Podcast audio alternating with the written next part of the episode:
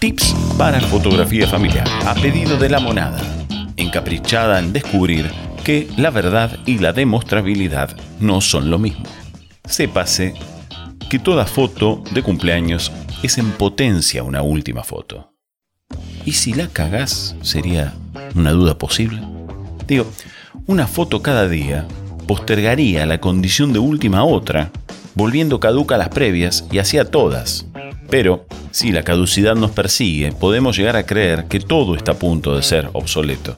Por lo tanto, algunos esfuerzos podrían ser innecesarios habida cuenta de su breve expectativa de vida.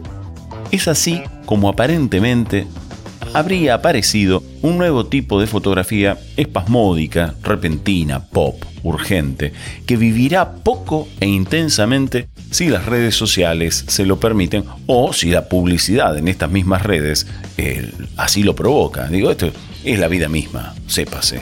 Entendamos que la fotografía o las fotografías, digo, disciplina o pieza de comunicación e información, forman parte de un inevitable mercado de consumo masivo. Seas o no profesional de esto, consumí fotografía, como quien juega al fútbol en una cancha de alquiler o en un parque sin ser futbolista. O alguien que elige música para escuchar, bailar o lo que fuese, pagándola o no, sin siquiera saber lo que significa la palabra pentagrama, consume mercancía artística con más o menos conciencia de ello. Quien canta en la ducha o tararea también es parte de ese mismo fenómeno económico. La fotografía genera un mercado enorme de consumo de equipos, insumos, accesorios, programas de edición o aplicaciones, aunque gratuitas digo, tanto como ilusiones para los dispositivos móviles. Entre tantas otras formas de actividades económicas cercanas a nuestra actividad. Las fotos, vale decir, las imágenes obtenidas de nuestra actividad también circulan y se validan en un mercado inevitable y quizá poco visible como tal, pero que ni bien se lo observa detenidamente ofrece cantidad de datos para comprender más a fondo lo que estamos haciendo. Si los méritos de la toma fueran conferidos por meras cantidades de me gusta, comentarios o interacciones o cualquier otra forma medible de lo virtual, podríamos asumir que poco atributo debiera haber en la foto, tanto como cualquier otra forma de arte o, de consumo en los tiempos que nos tocan. A cambio de esto, el grueso triunfo de la fe a esos números generados de algún modo incomprobable estaría reemplazando el rumbo de lo correcto a cada momento y forma que no sea esto entendido, digo, este párrafo, como uno conspirativo y descalificador de las estadísticas. El número estadístico no es anterior a la foto, es la foto la que lo provoca, pero no es por sí sola que ella lo consigue. La fotografía se valida y funciona como cualquier otro objeto del mercado del arte. Aunque pocas personas lo vean en lo cotidiano, la fotografía es de las formas de arte popular la más utilizada con mayor o menor nivel de conciencia de ello.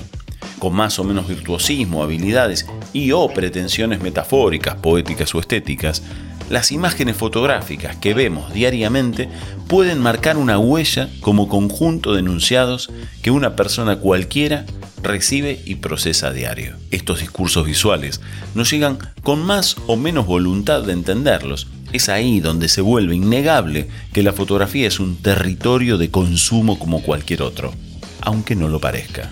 Enunciados encriptados en un código diferente en cada época, a cada soporte y a cada región. De esto es que se trata. Suele ser este, por ejemplo, uno de los momentos en el que Aquella horda escéptica que escucha los podcasts medio de refilón se engancha en la última oración y niega siendo trompita. No, no, no, no, esto no es así. Escúcheme, profundo amiguetín de mi corazón. La fotografía es disciplina del arte porque nos lleva a otro mundo posible. Como aquella canción que nos lleva un recuerdo. Es una foto la que nos transporta en tiempos y en sensaciones. Son las similitudes mínimas entre ellas foto o canción, la que nos permiten experimentarlas en clave y forma que queremos que funcionen. Avanzamos en formatos de fraseos y cambios sutiles, en ritmos o sonidos del mismo modo que las imágenes que nos van relatando los hechos cotidianos, los sorprendentes y los extraordinarios de cada época. Son pequeños y aparentemente imperceptibles, pero funcionan en la conexión con lo que los percibimos.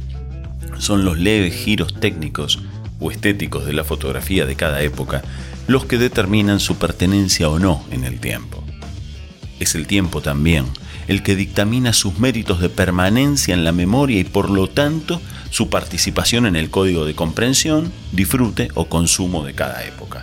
Conozcas o no a lo fotografiado, cada foto te pone en viaje hacia diferentes destinos y por diferentes rutas, haciéndote creer que tal medio de transporte es mejor o peor, que la forma de moverte es garantía de felicidad al llegar, al partir o en tránsito.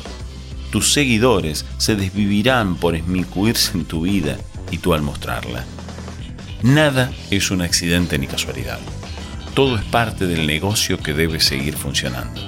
Quienes crean, digo, quienes hacen para probar que sale, lo hacen en la conciencia de su originalidad y autenticidad creativa, y quienes van por el funcionamiento comprobado, lo harán utilizando los códigos que el momento les marca como adecuados.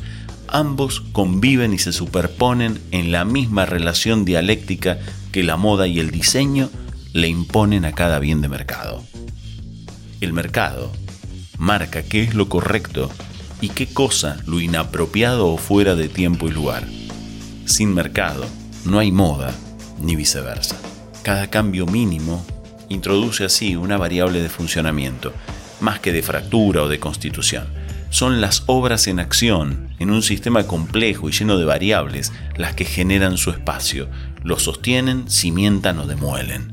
Estos sistemas suelen quedar relegados a la mera observación de quienes creen que es linda o fea, feliz o melancólica, porque es colorida, por la guitarra, o por lo que dicen que dicen, porque es cuadrada, o porque ha conseguido el truco mágico que cualquier forma de arte consigue cada vez que una persona puede volar en el tiempo para revivir aquello que añora o aquellas ilusiones que lo mantenían vivo en aquel momento, como esa foto y esa canción de aquella tarde de calor. Por eso, es tan importante hacer fotos en familia. No esperen momentos especiales. Ponete a hacer fotos de la gente que te rodea, porque el tiempo pasa como las modas, pero tu entorno necesariamente cambia. Y hoy tenés el que tenés. Hagas lo que hagas. Hasta la próxima.